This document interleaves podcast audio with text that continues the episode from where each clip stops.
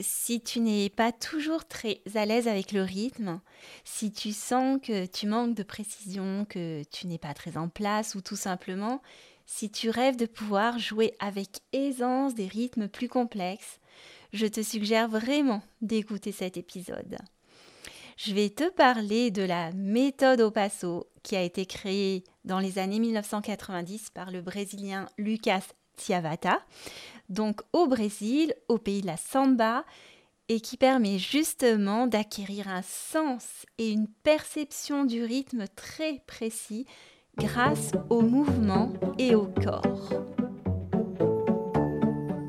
Bonjour et bienvenue dans le podcast Accroche-toi, un rendez-vous hebdomadaire à destination des musiciens débutants ou un peu plus expérimentés. Si tu es à la recherche de motivation, de conseils, d'outils, de ressources pour mieux progresser, pour être plus efficace dans ton apprentissage, pour dépasser tes blocages et ainsi avancer avec confiance et plaisir dans ce monde de la musique, tu es au bon endroit. Je suis Camille Houdard, j'ai moi-même débuté la musique, la clarinette à l'âge adulte et je veux ici te faire profiter de mes plus belles découvertes et expériences qui j'espère pourront t'aider à ton tour et t'inspirer.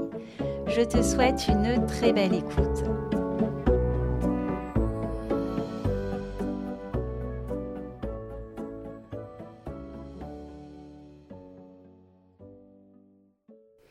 Salut, j'espère que tu vas bien. Alors, on est en avril 2019. Je suis à une semaine de mon examen de fin de deuxième cycle de clarinette. Je suis en train de répéter avec la pianiste qui m'accompagnait. Et là, elle me fait remarquer que j'ai une petite erreur de rythme, de précision sur un passage. Alors, je devais jouer deux morceaux, un qui était imposé et un autre qui était choisi. Et en morceau choisi, j'avais choisi de de jouer les, euh, les, danses roumaines de Béla Bartok, en tout cas les quatre premières danses. Euh, il y en a six au total. Et c'est sur la quatrième danse que j'avais un petit problème euh, rythmique. la difficulté dans ce morceau, c'est que je devais alterner des triolets 1, 2, 3, 1, 2, 3 avec des croches pointées doubles, tam, ta, tam, et donc voilà, je te passe un petit extrait de ce que je jouais à l'époque avec l'erreur euh, comprise.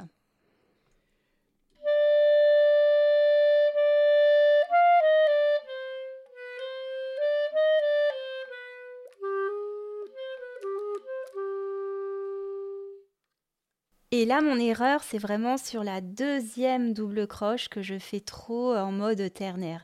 Donc, euh, ce que je joue là, ça fait euh, trio les sauts de Celle-là, elle est trop, elle est trop euh, ternaire. Elle fait, au lieu de faire tam, ta tam, elle fait ta ta ta ta ta ta ta ta au lieu de faire tam ta tam ta ta ta tam. Donc voilà, je te passe maintenant l'extrait de ce que je, cherchais, j'aurais dû jouer.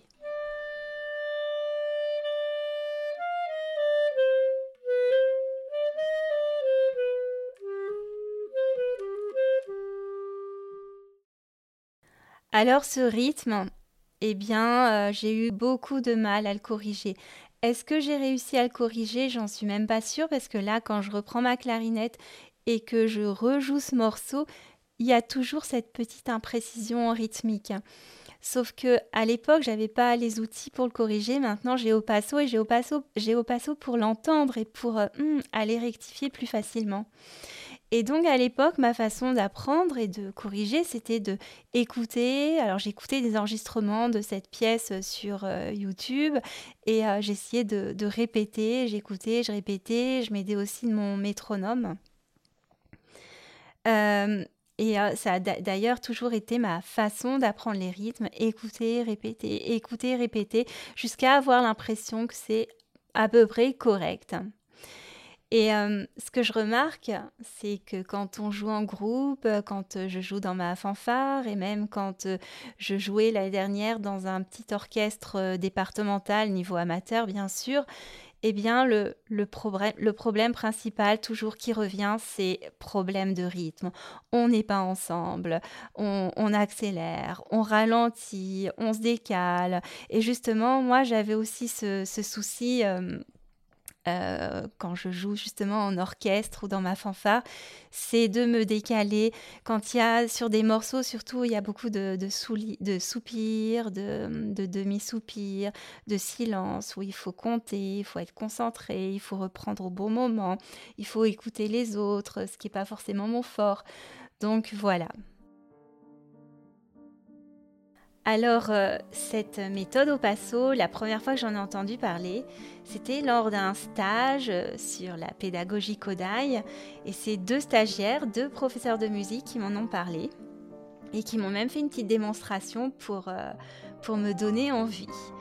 Alors là, j'ai été très impressionnée et j'ai décidé de suivre un stage. Alors j'ai suivi deux stages. Le premier, il était à Montpellier sur un week-end avec Jérôme Violet et le deuxième à Brest cet automne pendant une semaine avec le créateur de la méthode, le Brésilien Lucas Ciavata. Et là, déjà, ce que je peux dire, c'est que me concernant, il y a vraiment un avant, avant les stages, et il y a un après. Euh, à partir de ces stages, j'ai vraiment totalement modifié ma, ma perception, ma compréhension du rythme et ma façon de le travailler. Donc, le but de cette méthode, c'est, on peut dire, de ressentir le rythme par le corps et par le mouvement grâce à un pas de base, une marche sur place. Cette marche, elle correspond vraiment à la pulsation. Moi, j'entends souvent des gens dire Ah non, mais euh, moi, j'ai pas le rythme. Mais si, en fait, à partir du moment où on sait marcher, on a le rythme, observe-toi dans la rue en train de marcher tu verras que ton pas, il est vraiment régulier. Sauf si à un des moments, tu décides d'accélérer ou de ralentir, euh, voilà. Donc, dans la méthode au passo, on utilise cette marche. Et cette marche, elle diffère, elle est différente selon si on est sur euh, des mesures à 4 temps, à 3 temps ou à 2 temps. Donc, par exemple, pour une mesure à 4 temps, on commence, si on est droitier, pied droit devant, on va déjà dessiner un carré au sol et on commence pied droit devant, pied gauche devant, pied droit derrière, pied gauche derrière. Et si on est gaucher, c'est le contre. On commence pied gauche devant, pied droit devant, pied gauche derrière, pied droit derrière. Et comme ça, on dessine un carré.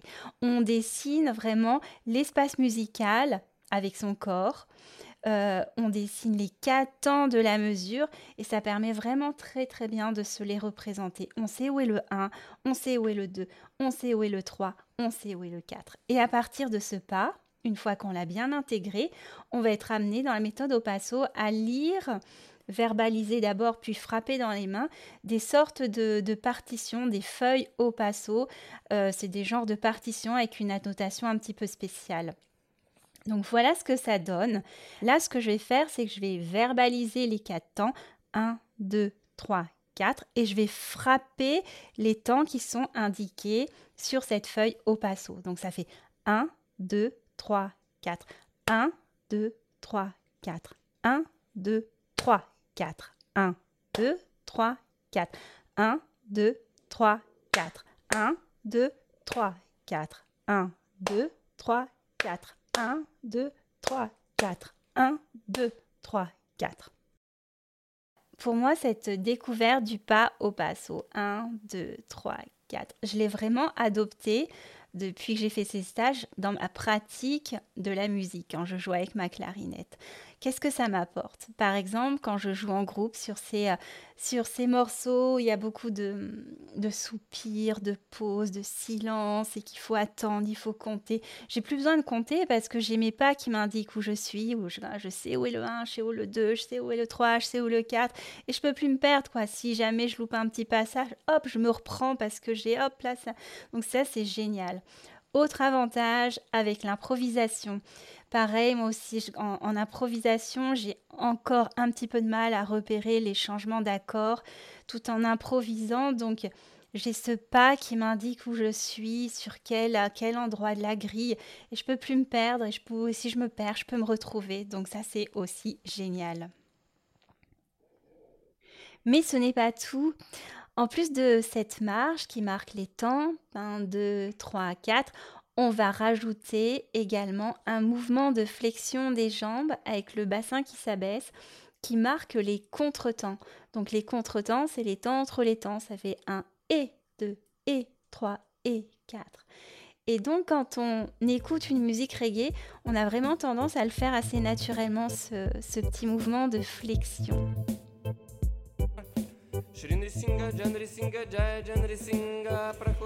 Euh, alors, dans la méthode au passo, au début, pour s'aider, ce mouvement de flexion, euh, euh, ces contretemps, on va aussi les matérialiser en tapant les mains sur les genoux. Ça fait 1, 2, 3, 4, 1. Donc voilà, donc dans la méthode au passo, on a déjà la notation corporelle des différents temps de la mesure, 1, 2, 3, 4, mais on a également celle des contretemps.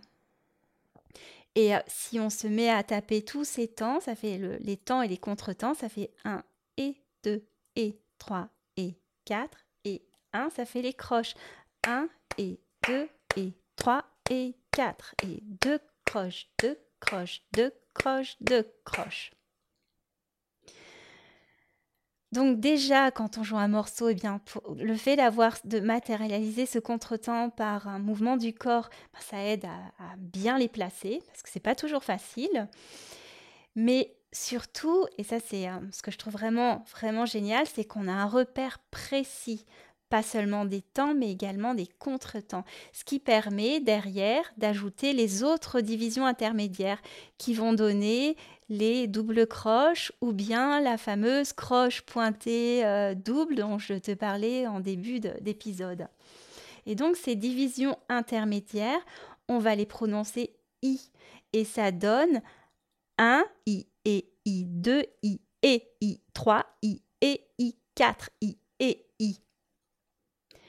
Et euh, si on revient à ma difficulté du début euh, de cet épisode hein, pour jouer les euh, croches pointées doubles, donc moi là je sais que la croche pointée double, elle, on, tape les temps, on va, on va jouer le temps, le, temps de, le premier temps, le 1, et après on va, on, on, va, on va taper ou jouer le deuxième i. Donc si on fait 1 i et i 2 i et i, ça fait 1 et i 2 et i 3 et I4. 1, I2, I3, I4, en sachant que le, contretemps est marqué 1, I2, 1 et et et et donc ça permet de vachement mieux les placer ces, euh, ces i. Euh, j'espère que je t'ai pas perdu. Si c'est le cas, bon, c'est pas grave, je suis désolée. Le plus important, c'est euh, ce que tu dois retenir. C'est que cette méthode, elle est juste géniale. Elle est accessible à tous grâce à des repères corporels qui permettent vraiment de développer de façon vraiment plus précise son sens du rythme. Et surtout, et c'est vraiment ce que j'apprécie, c'est d'être autonome, de pouvoir apprendre par soi-même à partir du moment où on maîtrise bien sûr le pas, il y a ce mouvement de, flexion qu'il faut, euh, qu'il faut bien comprendre. Euh, et, voilà, moi, ça me permet vraiment à chaque fois de, de m'auto-corriger ou quand j'ai un rythme particulier, c'est beaucoup plus facile. Petit exemple, donc il y a des morceaux que j'aimais pas du tout jouer parce que je sentais que j'étais vraiment pas en place, ça m'agaçait, j'étais jamais contente de moi. Mais ça, c'est fini parce que Maintenant, plus le rythme il est un petit peu complexe, sans exagération non plus, ça, ça va toujours, euh, voilà, toujours en restant à mon niveau au passo. Et eh bien, plus le rythme il est un petit peu complexe, plus je m'amuse, ça devient un peu comme un, jeu de logique et de coordination. Euh, et ce dont je t'ai pas parlé ou euh, vaguement, je sais plus, c'est que cette méthode, elle est géniale à pratiquer en groupe, même avec des non-musiciens, Euh, elle est géniale à pratiquer donc avec des débutants en musique.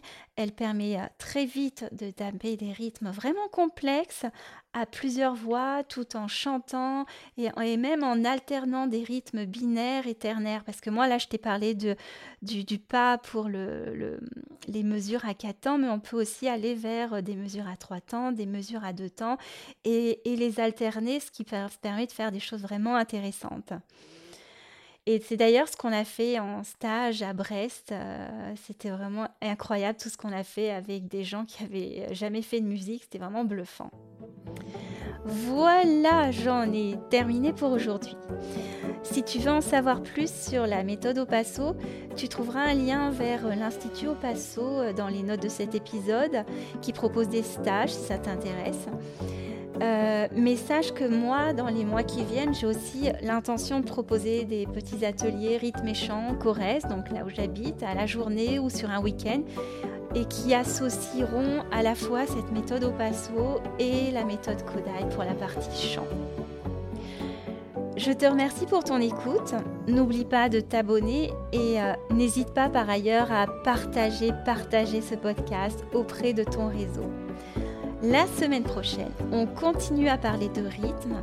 Je veux te montrer comment reconnaître facilement un rythme d'oreille grâce aux syllabes rythmiques. C'est un des outils de la pédagogie Kodai. Alors, à très bientôt.